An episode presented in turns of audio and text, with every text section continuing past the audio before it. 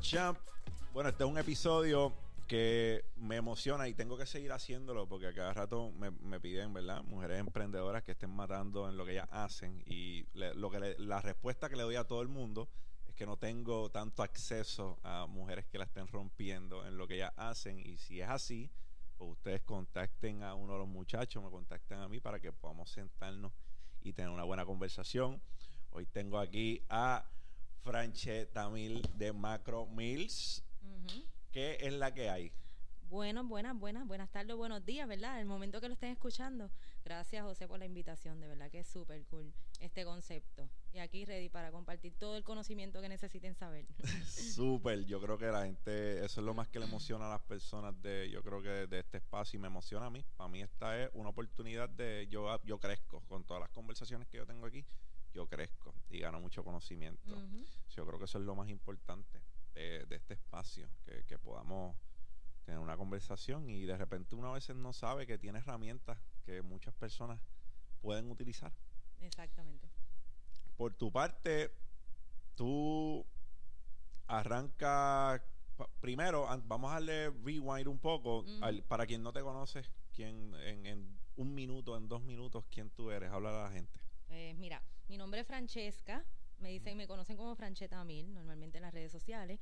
Eh, estudié publicidad comercial, o sea, me gradué de publicidad comercial y administración de empresas, pero me gusta el emprendimiento, me dediqué a los negocios y hoy en ¿De día qué pues, universidad? de la UPR. UPR. Publicidad comercial de la UPR, administración de la Inter, Súper. eh, maestría. Entonces, eh, bueno, luego de estudiar he tenido varias carreras de, y trabajos, obviamente muy buenos trabajos, pero a veces te llama, te llama esto, business y el reto de hacer algo más. Y desde el 2014 lancé lo que es el concepto de Meal Prep en Puerto Rico. Que es un concepto, y me corriges si estoy, tuvo auge en, en ese, yo creo que en el tiempo que tú comenzaste, comenzaron a lo mejor los otros negocios. ¿Viste, ay, ¿Viste algo en particular que te prendió el bombillo y te dijo, espérate, yo tengo que hacer esto? Pues mira, este, en el 2014 no había tanto auge, mejor dicho. En el 2014 para aquel entonces yo lo comencé en mi casa para hacerlo para mí en esto de, pues, obviamente uno llevar el fitness life y la nutrición y estar, ¿verdad? Con las comidas porcionadas como se supone. Pero para ese entonces sí habían dos empresas grandes en Puerto Rico que eran muy conocidas. Eh, pero le faltaba algo adicional y era, ¿verdad? Ese sazón puertorriqueño. A la gente le gusta el sabor en Puerto Rico, a la gente le gusta comer rico, pero quieren llevar dieta. Pues ahí yo empecé a ver, ¿verdad?, qué podía modificar en el concepto. Y es fuerte porque muchas veces eh, la comida saludable eh, de- pensamos equivocadamente, y digo equivocadamente porque he comido en sitios de comida estrictamente vegetariana, eh, que el sazón está fuerte, el sazón es bueno y, y yo creo que un, un- un pensamiento errado que nosotros tenemos como personas es que la comida saludable no sabe buena. Es como que si estás comiendo saludable, eso no tiene sentido. Sí, totalmente. Errado. Eso fue lo que cambió. Bueno, obviamente hay personas con condiciones y cosas particulares que sí tienen que trabajar las porciones y las comidas bajas en sodio y hay otros requerimientos. Pero básicamente desde ese entonces vino a coger auge el Meal Prep como para el 2019. En Oh, Puerto ok. del 18 al 19 fue que hubo como un alza, la gente empezó a ver el concepto, vino, yo lo traje a Estados Unidos, realmente allá fue que conocí el concepto y empecé a aplicarlo en lo que era mi vida y aplicarlo a clientes, comencé con clientes cercanos y así fui creciendo en la empresa. Ok, Ujú. súper. Este, eso es, es bueno identificar cuando uno identifica que hay que hay nichos inexplorados o hay, ¿verdad? Cosas que la gente está necesitando que alguna empresa no le está dando. Yo creo que ese es el éxito de un producto o un servicio. Correcto, de hecho todavía, de hecho ah, en el 2019 cuando lanzaron, empezaron a salir muchas empresas de Prep, que eso es genial, eso significa que sí hay mercado y hay todavía espacio para seguir creciendo la empresa. Eh, empecé a ver qué era lo que había que hacer diferente para, ¿verdad? Eh, uno hacer la diferencia versus la competencia, porque siempre es así. Uno tiene que buscar darle algo más al cliente y el puertorriqueño es bien exigente en cuanto a servicio, en cuanto a sabor, en cuanto a, ¿verdad? Este, ¿qué tú le ofreces? Lo mejor que tú le ofrezcas, qué opciones tienen y eso fue lo que hice cuando lancé la página web, que no sé si la han visto. Este, eso fue algo nuevo que lancé para el 2000, este que reabrí ahora en el 2020, una una página web. Yo la usé los otros días, eh, que por cierto tengo que, tengo, que hacer una orden. Lo usé los otros días y, wow, eh, es bien user friendly. Es bien user friendly. Es, eh, a mí me voló la cabeza porque es algo que puedes personalizar como gusto y gana te da al derecho y al revés, sabe modificar tu plan, poner, quitar cosas, está bien interactivo, eso te felicito por eso porque yo creo que no sé, de todas las compañías de meal prep que hay por ahí, eh, eh, yo creo que en eso está a la vanguardia porque está bien, está bien chévere, está bien user friendly, ¿sabes? algo que, que cueste trabajo adaptarse a ello. No, la idea de la página web para mí fue facilitar el proceso del cliente.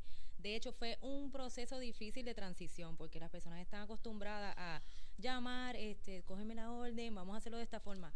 Y yo dije, bueno, me voy a arriesgar, puede ser que pierda cliente, puede ser que gane más cliente, pero vámonos. Y eso ha sido siempre mi lema en todo el proceso y mi vida como empresaria, el riesgo. Porque, ¿verdad? Si uno no arriesga, no sabe. Y normalmente si uno no arriesga, no gana pues arriesgué, trabajé con esos desarrolladores que se dedican a trabajar páginas web para meal prep companies. Y transferí lo que yo trabajaba manualmente a una página web. O sea que fue un trabajo con ellos de dos semanas para que todo quedara estructurado para poder hacerlo, ¿verdad? User friendly como me dices y que tuviera todas las opciones disponibles para el cliente. Actualmente yo personalizo y hago muchos muchos paquetes diferentes a versus otras empresas de meal prep. Te lo digo porque yo, por lo menos, soy una persona eh, jodona con que si algo, si lo estoy usando y, necesito una disertación para poder usarlo, no. no me, no, no, no es algo que me dé ganas de volver a utilizarlo. En, en, en, el caso de, de tu aplicación, de, de, tu página web, está bien user friendly. Y cuando lo mencionas, así mismo le pasó a muchos barberos. Empezaron a utilizar aplicaciones como Booksy para, para hacer citas, que los barberos antes no había ninguno que trabajara por cita. Y ahora yo creo que esa es norma. Muchos trabajan por cita. Y se dieron cuenta que eso también era un dolor de cabeza menos, porque cuando tú llevas las cosas manual, agendarlo, eh, es un poco más tedioso. Sí, bueno, te toma más tiempo de trabajo y uno está buscando en esto reducir tiempo de trabajo y generar más claro. este, tratar de llegar a más personas, tratar de tener una estructura más organizada. Y eso es básicamente lo que hizo la página web en mi empresa. En el proceso de Six Sigma, de Lean Six Sigma, Lean, el, término Lean en el, en el, ¿verdad? En, en, en, la oración de Lean Six Sigma, eh, o el término más bien dicho, eh, es Lean lo utilizan porque lo que quieren es remover partes del proceso que están alargando el proceso. A veces tú analizas un proceso y te das cuenta que hay partes de ese proceso que no son necesarias y lo que están haciendo es alargando tu proceso y tomándote tiempo. Claro. Entonces cuando tú, tú dices, ah, pero está bien eh, que la persona eh, agarre el bowl de esta manera o, o ponga los bowls primero en la línea eh, me está tomando, se tarda tres segundos más en hacer eso, pero tres segundos cuando tú lo multiplicas por muchas transacciones o por, muchas veces, pues se amontona y estás pagando más en, en sueldo, está, eh, hay un sinnúmero de cosas. So, importante que, que hice eso, que identificaste un par de cosas que, que, sí, pues, reduce el tiempo, de, De, trabajo. Obviamente no necesito empleamanía en ese aspecto para tener el teléfono pues la página web trabaja todo. Eh, es una cuestión de adaptación, este José, porque es bien difícil a las personas adaptarse a los cambios y eso es lo que nosotros buscamos. Adaptarnos y culturalmente el puertorriqueño es renuente al cambio. De una de las culturas más. Yo, he bregado con diferentes culturas porque estando en el ejército bregué con otras culturas. Pero la, la, cultura del puertorriqueño está cabrón. El puertorriqueño es renuente al cambio, pero trancado, trancado. O sea, tú le dices, te voy a cambiar esto para acá y es una pelea. Sí, es un problema, sí. Oye, cuando, cuando tú ves el negocio y dices, espérate, aquí hay algo más de un simple joseíto que yo me estoy buscando un par de pesos, aquí hay un negocio de potencialmente seis cifras o que potencialmente yo pueda multiplicar esas seis cifras. ¿Cuándo tú te empiezas a dar cuenta de lo que estabas haciendo en tu negocio? Pues te voy a ser bien sincera. En el 2014, 16 y 18, yo lo trabajaba como un joseo, así como mencionas, literalmente. Pues yo ten- siempre he tenido un trabajo y tenía ese, el negocio site. Eh, y buenos trabajos. Yo trabajé hasta para el gobierno federal y, y, pues me movía bien por mi educación y verdad la preparación. Pero empecé a ver que la clientela subía y yo no tenía la capacidad allí de producción y no tenía empleomanía para aquel entonces. Yo dije, pues me voy a arriesgar, ¿verdad? Porque estoy viendo unos buenos números, estoy, estoy ganando más que mi empleo, ¿verdad? Y me empecé a mover. Y el riesgo mayor que hice fue en el 2020, que hice la inversión. Del negocio. Sí, una cocina de sobre bueno, unos 30 mil dólares, etcétera. Eso es lo que invierten las cocinas básicas este, las personas que conocen en- de empresas de restaurantes. eh, y ahí yo dije, pues vamos a lanzarnos con la página web, que esto nos va a ayudar entonces a subir lo que es clientela, a tener un mayor alcance. Hice inversiones en publicidad, puse billboards, entrevistas en radio, y empecé a moverme. Hice, hice una inversión y yo creo que es bien importante tú considerar la inversión y tenerlo como presupuesto antes de tú lanzar el negocio. Claro. So, en algún momento empezaste a ver más volumen de lo que usualmente veías. Ujú. Y ese fue el detonante para tú decir. De hecho, en plena, ahora en el 2019, eh, perdón, 2020-2021 fue que subió el volumen, en plena pandemia, porque había una necesidad y era que los restaurantes estaban cerrados, eh, se estaba trabajando todo delivery o curbside, y pues ahí fue mi gancho en ese momento. Y ahí fue donde más clientes cogiste. Ese fue el tiempo que más clientes tuve. Sí, Pues como yo estaba diciendo, yo creo que en uno de los episodios de Mindset que grabé ayer, que para muchas personas la pandemia pues ha sido algo trágico porque perdieron familiares, perdieron trabajo y eso yo lo entiendo.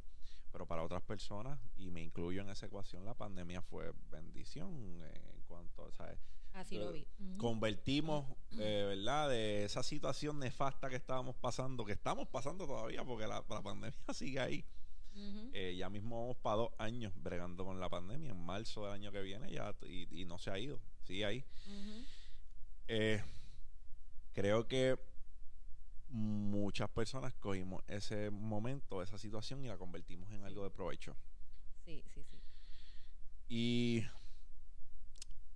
cuando en algún momento tú se cocinaba mucho en tu casa o tú misma desarrollaste el- la pasión por la por la cocina. Bueno, este sí, siempre me ha gustado la cocina, yo cocino de por sí, pero yo estudié Fitness Nutrition, que me certifiqué, eh, para conocer lo que eran las porciones, para saber, ¿verdad?, qué el cliente requiere dependiendo de su metafísica. Es por eso que yo creo paquetes dirigidos a metafísica, ya sea aumento de masa muscular, ya sea bajar por ciento de grasa, ya sea simplemente llevar una nutrición eh, porcionada, eh, pero sí. Fue en ese momento yo me certifiqué y dije, pues vamos a trabajarlo de esta forma. Y si me tengo que unir con nutricionista, con otros colegas, pues hacemos, ¿verdad?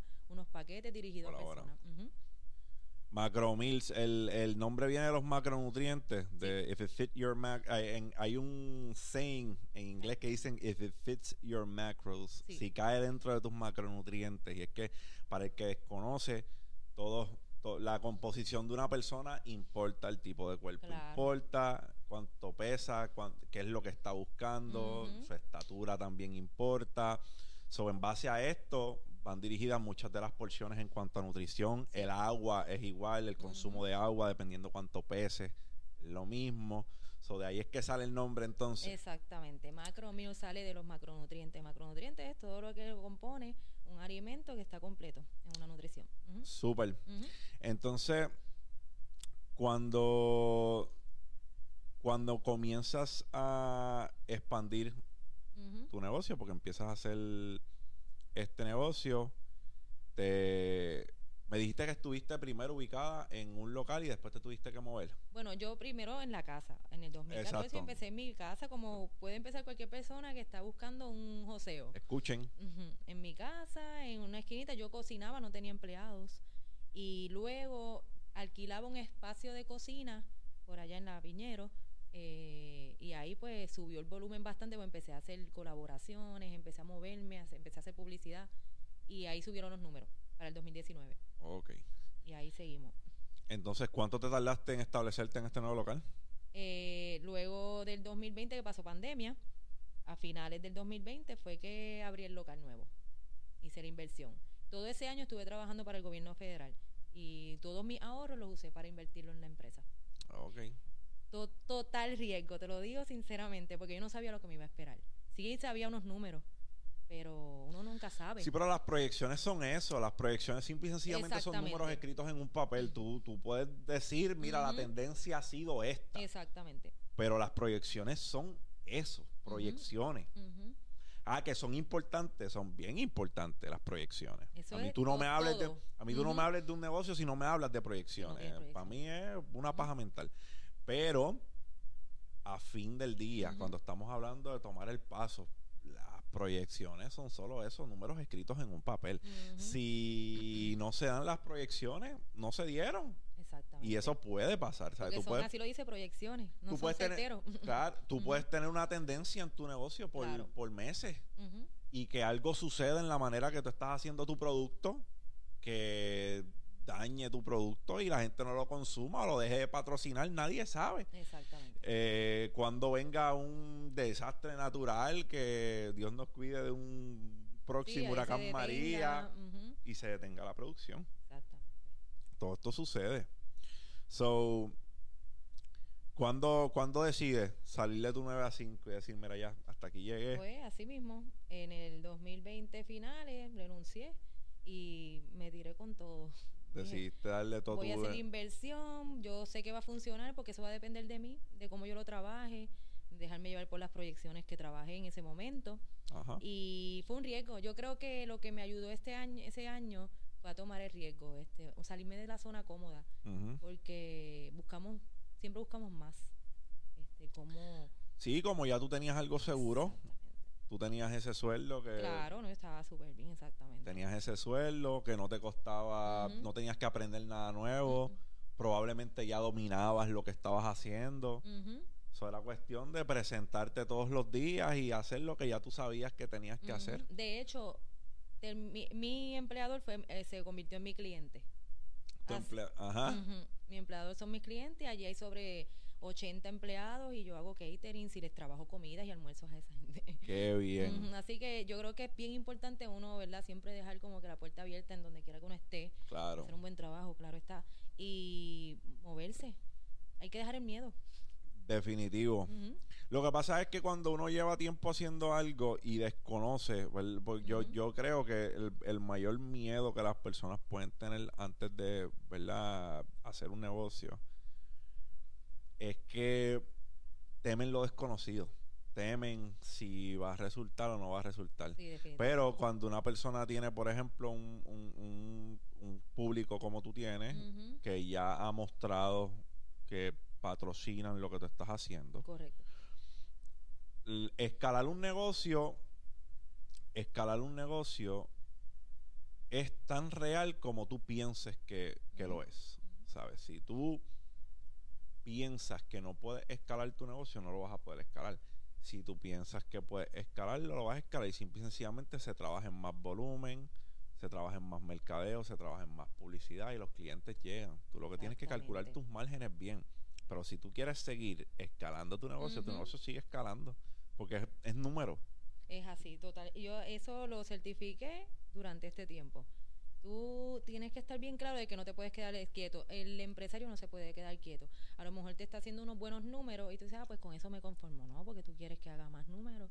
Tú quieres quizás invertir en mejor tecnología, en más empleados para trabajar más rápido. Que tú no sabes quién está al lado tuyo vinándote para tumbarte la cabeza. Siempre hay alguien que quiere tu comida. Y crear cosas nuevas. Aquí hay que innovar. Eh, hay que ver, hay que ver qué, qué es lo que está a la vanguardia, qué puedo hacer diferente para hacer diferente a los demás que es lo que la gente te va a identificar y eso es bien importante en una empresa de comida y, y total meal prep que llega el momento a ser bien consistente porque son dietas y nutrición y pues, uno tiene que buscar cómo agradarle y que las personas no se aburran del producto. ¿Qué tan importante fue tu presencia en social media para establecer tu negocio? ¿Te ayudó? ¿Piensas que fue algo que te ayudó? ¿Tu presencia en redes sociales? La presencia de mi negocio en las redes sociales, sí mucha clientela llega de ahí. Este, mi, o sea, yo como, dueña de negocio, este, me, me mantuve trabajando más en el negocio y ahora es que yo voy a trabajar ahora la parte de la imagen. Trabajar un poco más lo que, este, que me vean más detrás del negocio, que la gente identifique el negocio con la persona que yo soy, que sí es bueno, es muy importante que se integre. Hoy en día hace falta, de hecho. Mira, muchas veces, y aunque la gente no lo vea de esa manera, la gente no está comprando tu producto, la gente te está comprando a ti. Exacto. Y, el, el, y de eso va a depender muchas cosas. ¿Cuál es, ¿Cuál es la imagen que tú le proyectas a ellos? Si ellos en ti ven una persona que ellos pueden confiar. Confianza. Eh, muchas cosas. Yo, Galindez Capital Group, cuando nosotros lanzamos nuestro Discord en Galindez Capital Group, nuestros primeros tres meses de, después de haber establecido Galindez Capital Group, ya Galindez Capital Group había hecho cerca de cerca de medio millón de dólares en, en, gross revenue. Y un negocio como el un negocio como la educación el, el, no hay mucho gasto ahí. Las plataformas para de cobro sabes ahí no hay mucho gasto. Y habiendo dicho eso ¿por qué lo digo? lo digo porque yo no invertí un bellón en publicidad. De, de nada de lo, hasta ahora nadie ha, nadie ha dicho que ha visto un sponsor mío por ahí en embuste porque yo no le he metido ni un bellón ni a mi página personal ni a la página del negocio. Todo fue word of mouth ¿sabes? fue métete allí porque lo que hay allí es diferente es diferente lo que hay allí. Esa es la publicidad clásica y la más que funciona. Nada más que funciona, nada más que funciona. No estoy diciendo que la publicidad no es necesaria, la publicidad es necesaria. Lo que estoy diciendo es que cuando tú tienes algo distinto y algo con lo que la gente conecta y algo que a la gente le agrada, pues a veces mm, ni te hace falta la publicidad. No, lo que pasa es que el word of mouth, eso es porque ya la gente confía en la persona que le está diciendo, mira, siga fulano que te va a orientar sobre esto, siga fulano porque esas comidas son las mejores, ya. Con eso es suficiente porque no tienes que convencerlo, ya te convencieron de, de una ahora mismo y, volvemos, importa. Yo hablé con el señor Juan Salgado en marzo de los NFTs. Eso fue en marzo. Nosotros hablamos de los NFTs en marzo. Y Juan Salgado tomó la palabra y dijo, pues mira, sí, este, me gusta, me gusta de lo que me estás hablando, creo que puedo, creo que puedo potencialmente hacer algo ahí. Ya Juan Salgado, en menos de siete días ha vendido dos NFTs, uno por 31 mil dólares y vendió otro ayer, un sketch, como en 5 mil y pico de pesos. Eso está, lo vi. Estamos hablando y conste, voy a decir esto, voy a decir esto Juan, si no es cierto, tú corrígeme, pero yo creo que Juan no ha vendido un cuadro físico en más de 30 mil dólares. Físico, pintado. Y ya, ¿sabes? Vendió un NFT por 31 mil dólares. So, big flex ahí para el brother Juan Salgado, eh, que es un visionario. Es un visionario y es una persona que, siempre eh, está a la vanguardia. yo creo que eso es importante. Eso importa. Obstáculos en el camino que has identificado. ¿Cuáles han sido tus mayores obstáculos? Este, en este tiempo, definitivamente la empleomanía.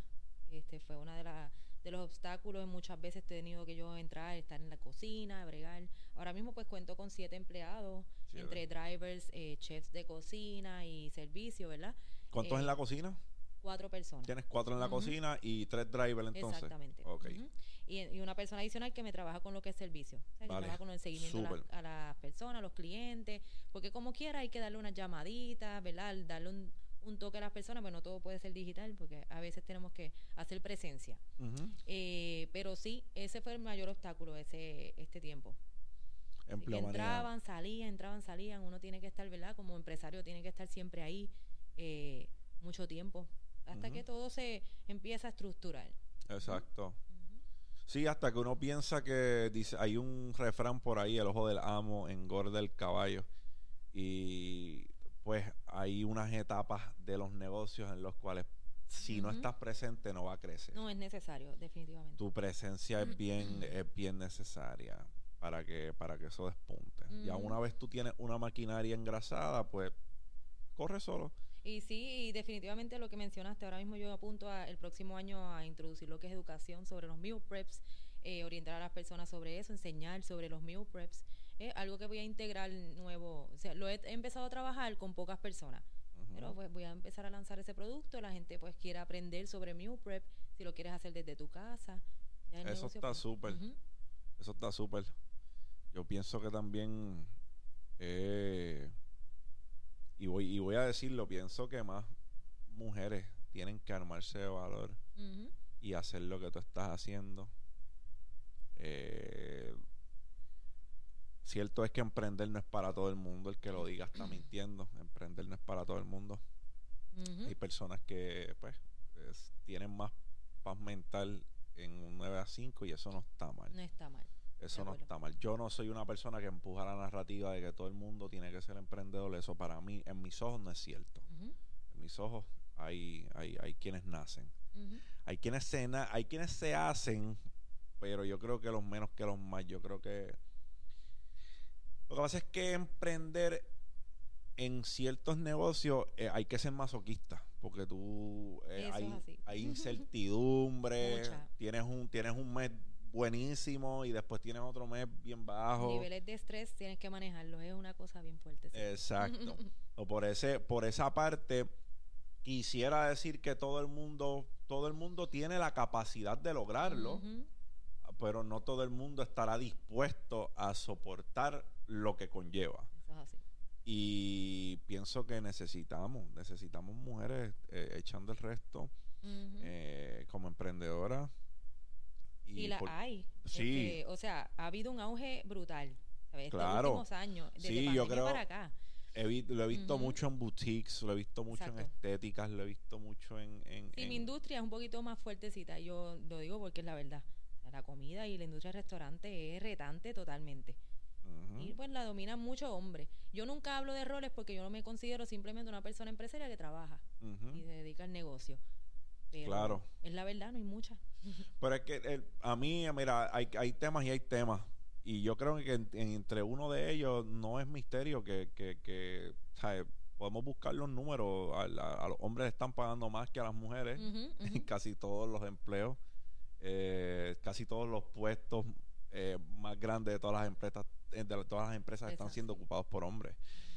Y no porque las mujeres no estén igual de capacitadas Exacto. que es lo que yo quiero que ustedes se lleven que todo el que quiere realmente puede yo no veo yo soy igual yo no veo yo no veo roles yo veo seres humanos Exacto. Yo no veo una un- mujer un hombre. A mí el ejército me dijo que éramos todos soldados fueras mujer o fueras hombre. Y desde ahí para adelante yo veo yo veo una persona. Yo no veo yo veo una persona. Así mismo. Los otros días yo estuve aquí sentado, muy buena conversación tuve con el chef Juan José Cueva, eh, el único chef en Puerto Rico ahora mismo con dos estrellas Michelin. Eh, un taco de ser humano, un cerebro. De, de, de verdad que me, nutre- me encantó la conversación que tuve con Juan José Cueva y fue impresionante para mí ver que eso no de su casa él no desarrolló eso me dice yo a mí me a mí me crió me crió una me crió una madre soltera que cocinaba los domingos cuando había break y la que se defendía con nosotros era mi hermana Mira para allá. Ujú. y él como que le gustaba todo lo que tuviese que ver con comida y empezó a, empaparse con una sección del periódico que salía todos los domingos en el periódico Ujú. él estudió contabilidad no estudió nada que tiene que ver con comida eh, pero después, después sí, después se fue, estudió, trabajó en un Claro. sinnúmero de restaurantes y pues es el condecorado eh, chef que todos conocemos hoy, el chef de, ¿verdad? El, el- el- el- la cabeza del 19-19 en el condado de Vanderbilt. Y pero es una es una historia de perseverancia que es digna de admirar porque Juan José Cueva como te dije se centró en algo y lo persiguió hasta que lo logró. Y empezó montando papa eh, eh, barriendo pisitos y montando papa en un restaurante hasta que es quien es. Y de, de tu historia resona conmigo que tuviste que salir de tu zona de confort y con eso yo me identifico porque Sí. yo era empleado también. Y pues yo, yo ya yo estaba en un- ya yo estaba en, en una situación incómoda por así llamarle. Y la situación incómoda era que ya yo no quería seguir siendo parte de- de- de- del lugar donde yo trabajaba. Y yo creo que eso fue el detonante para que yo me enfocara más en lo que estaba haciendo, le dedicara todo mi esfuerzo y saliera de allí. ¿Identificaste en algún momento, espérate, yo creo que por estar en este trabajo no le estoy dedicando el tiempo que tengo que dedicarle a mi negocio y ya tengo que tomar una decisión? Sí, ¿En algún momento te, sentiste así? Totalmente, definitivamente. Y está Para el- pasarlo al next step había que dedicarle tiempo. Para hacer más números había que dedicarle tiempo. Estaba creciendo más de lo que tú podías tolerar o de lo que estaba... Bueno, no lo, no lo podía hacer crecer porque no tenía, tenía las limitaciones por el trabajo. Entonces uno tiene, eh, llega a este disyuntiva de, wow, pero si dejo mi plan médico, mi plan de retiro, mi buen salario, mi estabilidad, porque es una, ¿verdad? Yo lo veía así. Pero también me sentía como que no estaba haciendo, produciendo algo que realmente me llenara. Me sentía estancada. Y yo no, a mí me gusta crear cosas, eh, sentir que estoy haciendo algo por otras personas, que es mucho, es mucho de lo que hace mi negocio. Yo ayudo a muchas personas a, a estar más saludable, a bajar de peso, sentirse bien. Y yo sentía que pues necesitaba eso en mi vida. Sí, ¿no? Y además de que estás produciendo empleo. Exactamente. Estás empleando a otras personas. Y lo- estás dándole de mí- comer a otras personas. Sí, no, para mí, y para mí mis empleados son el todo de la empresa. Y ellos, yo lo digo así donde quiera que voy. El empleado, para la empresa, eso es lo que te corre el negocio. Sí, no. base, lo te, más ha- importante. te hacen o te destruyen. Ahora mismo Ujú. estábamos conversando entre líneas eh, antes de que, ¿verdad? Antes de que te invitara, de que, de que, de que tienes, gracias a tu esfuerzo y gracias a, a lo alto tienes una, tienes un negocio próspero. ¿Has decidido eh, expandirte a otras áreas? ¿Tienes algo en mente?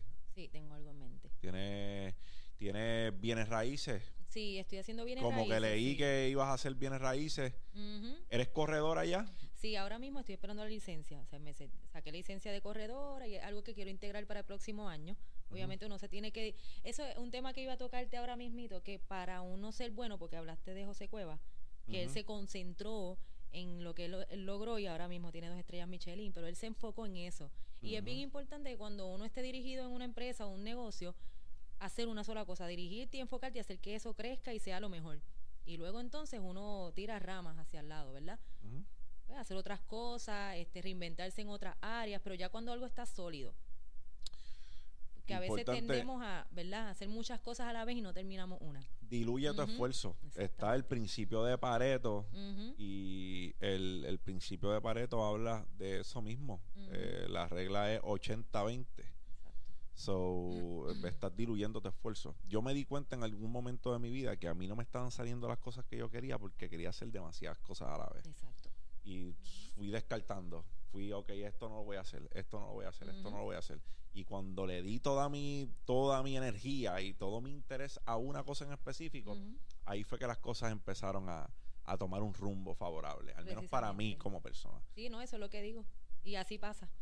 Pero ya tú te solidificas, ya tienes lo tuyo sólido, puedes, mira, expandirte. Sí, tengo para el 2022, ahora tengo unos planes que los estoy manteniendo low key, pero sí viene algo bueno.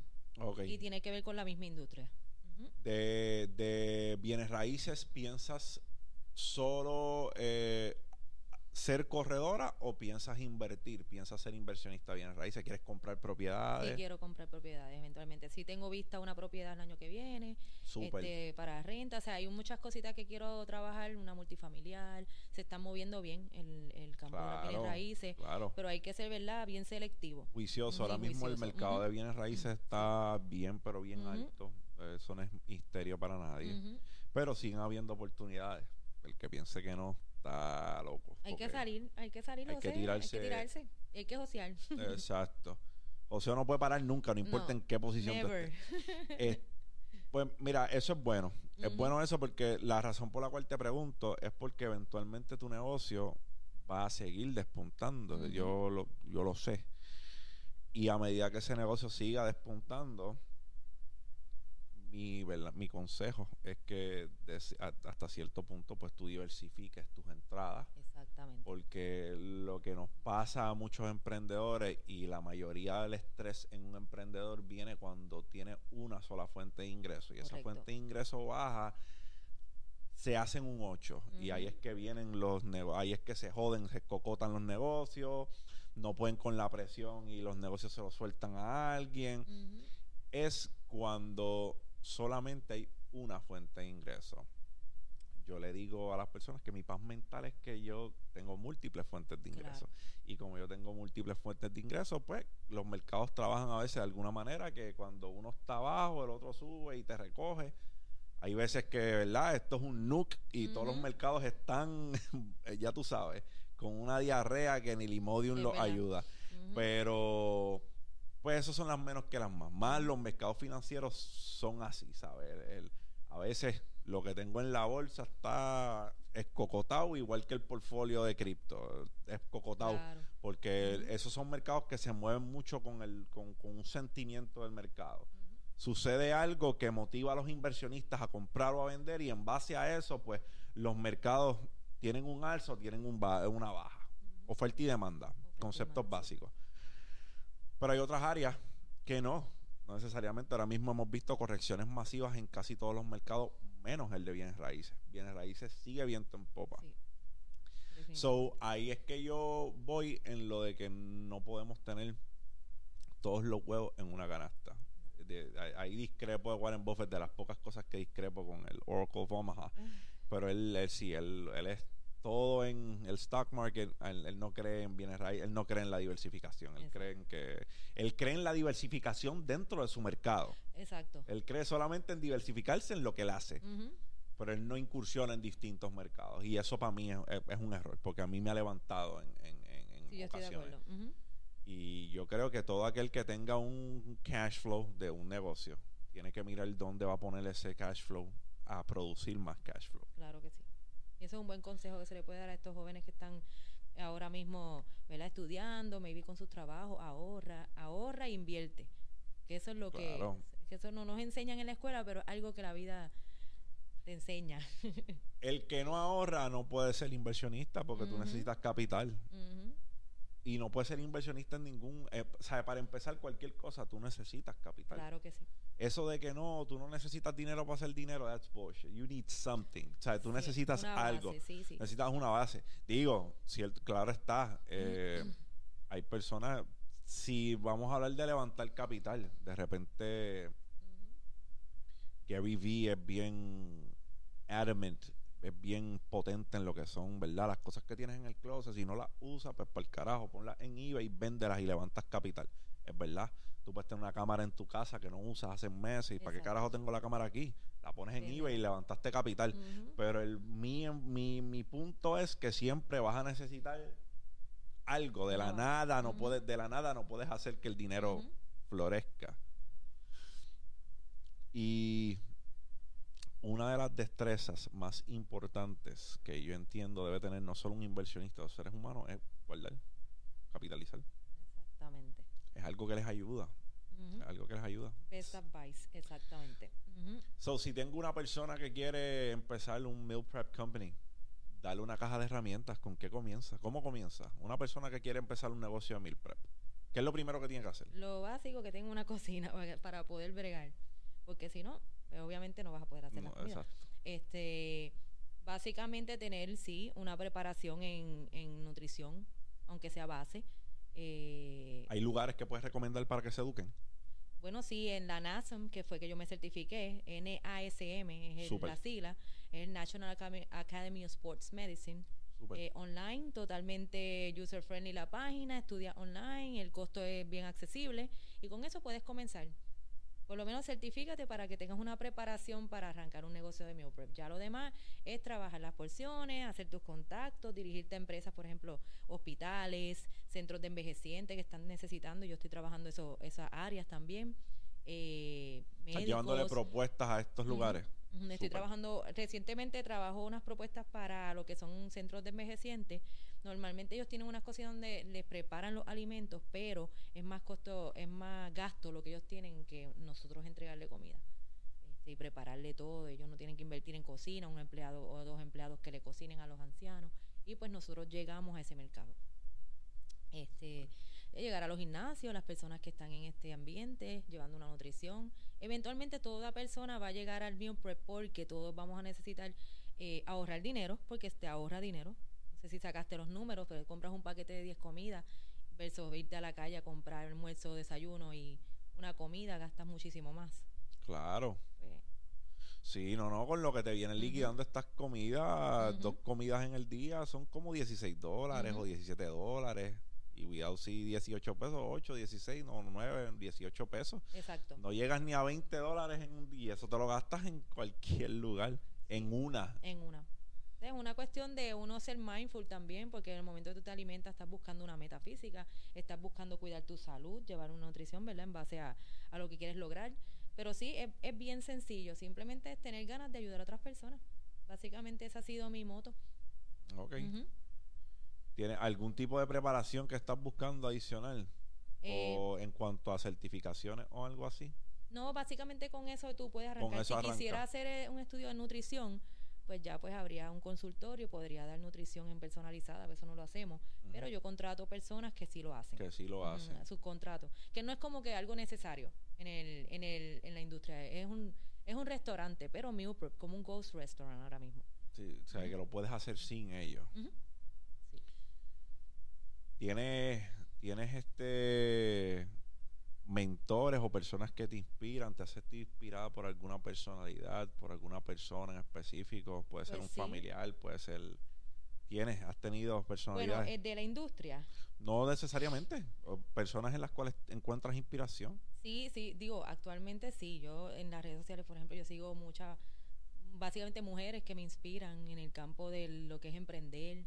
Este, eh, sí sigo eh, una empresa de meal prep en Estados Unidos que es súper reconocida eh, y ellos han sido como la inspiración de yo trabajar el concepto en Puerto Rico y también distribuirlo porque ellos distribuyen worldwide Súper. de otros países y todo. Este, pero sí, tengo varias personas, so you name it. Ah. Puedo estar todos los días inspirándome, leo mucho. Este, me Ujú. gusta innovar, ver qué está a la vanguardia, ver qué están haciendo nuevo, qué puedo hacer diferente y eso es lo que me ha mantenido. ¿Has moldeado algunos hábitos? ¿Ti- ¿Tienes algunos hábitos que dices que, te- que eh, piensas que te han ayudado en tu jornada? Sí, sí. Especialmente uno como empresario, tiene que ponerse un horario. Horario. Porque si no, tú puedes no siempre estar en el negocio. Llega y le- te levantas un día a las 10 de la mañana, otro día a las 11, pero pierdes como que una no tienes una organización. Y yo me levanto fielmente a mis 6 de la mañana, me estructuro para el día, leo y sigo con mi día. Pero yo creo que ponerse un horario es bien importante. Porque si no vas a estar you go- going crazy. Sí. Te pasa el día y no hiciste nada. Así mismo es. Yo creo que vamos por ahí como muchas veces cuando no planificamos nuestro día o no, o, no, o no planificamos las tareas que tenemos para el próximo día. Vamos por ahí como gallinas sin cabeza. Sí. Sí. Y financieramente hablando, he visto muchas personas que también son así, ¿sabes? Que no tienen un budget y se van super over el budget. Yo siempre Sí. tengo unos límites de izquierda y derecha. Y si me fui over el, el mes que pasó, pues el mes de arriba tengo que arreglar esa cagada. Tengo que gastar menos. Eso. Porque ir por ahí sin... De hecho, ahora que mencionas eso de arreglar el budget, eh, me pasó. Este año hubo una- unos meses que fueron de mucho, o sea, hay meses que el negocio se queda con ganancia, hay veces que los negocios se quedan even y a veces que tienes pérdida. Entonces ahí tú empiezas a analizar qué pasó aquí. Tuviste gasto que a lo mejor no te diste cuenta.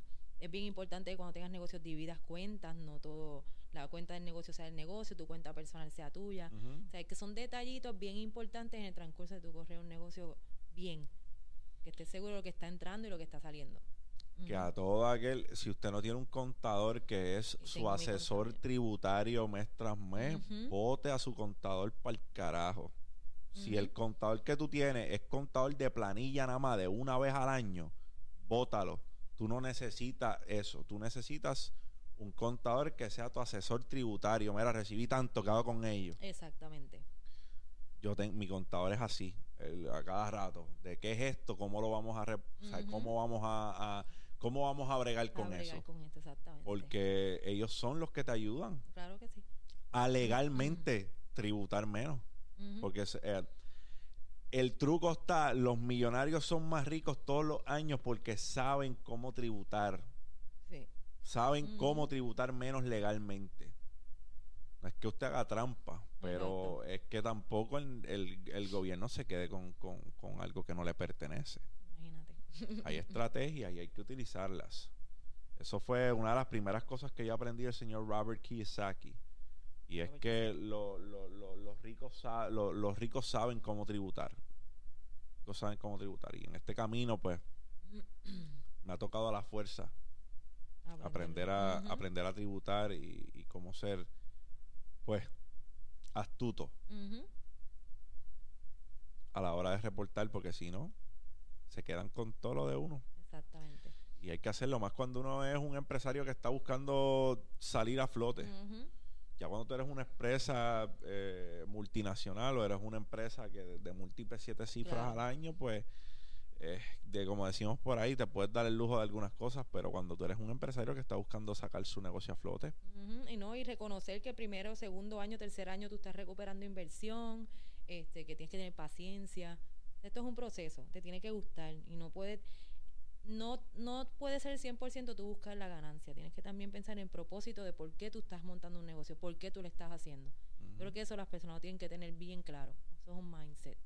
Claro. Eso fue una de las primeras cosas que me enseñaron a mí en, una de las redes de mercado que estuve, que se llamaba Vima. Y era que había que tener un porqué definido. Claro. Había que tener un porqué bien definido. Porque si lo estás haciendo solamente por el dinero, cuando el dinero llegue. Exacto. No vas a tener, no vas a tener hambre, no vas a tener la ambición de seguir llegando todos los días. Porque el, hay vacíos que el dinero no llena. Dinero es necesario, el dinero es tu amigo, hace falta. Pero pues no nos podemos centrar única y exclusivamente en él. Porque después la ecuación se pone turbia. So, para mí, un honor. Yo creo que una, una conversación de, de, mucha sustancia y que le va a ayudar a muchas personas. Así sea. Eh, te auguro mucho, mucho éxito. Sigue rompiendo y espero ver muchas, muchas ramificaciones de, de lo que es tu negocio. Dale a lo de las bienes raíces. A lo de bienes raíces. Los bienes raíces son. Eh, yo creo que una de las inversiones más conscientes que puede hacer un ser humano, porque al fin del día tienes el asset ahí tienes en cemento, en varilla, en bloque, cualquier cosa que pasa, tienes tu líquido, tienes tu dinero ahí. Y yo creo que es el eh, eh, es uno de los mercados más, más sólidos en los cuales uno puede invertir. Al menos de una corrección masiva de todos los mercados, una recesión, y pues ya ahí estamos hablando de otros 20 pesos. Y momento en el cual en una recesión también le, le voy a dar con las dos manos, porque ahí es cuando se compra. Así que Sigue dándole duro, para mí un honor.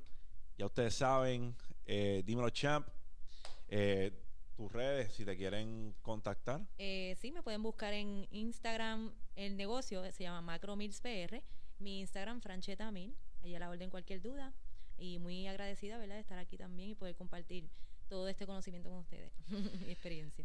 Bueno, ha sido para ustedes, dímelo champ, el rincón del joseador. Si les gustó este video, dale like, subscribe compártelo a alguien que le pueda ser de beneficio. Champ out.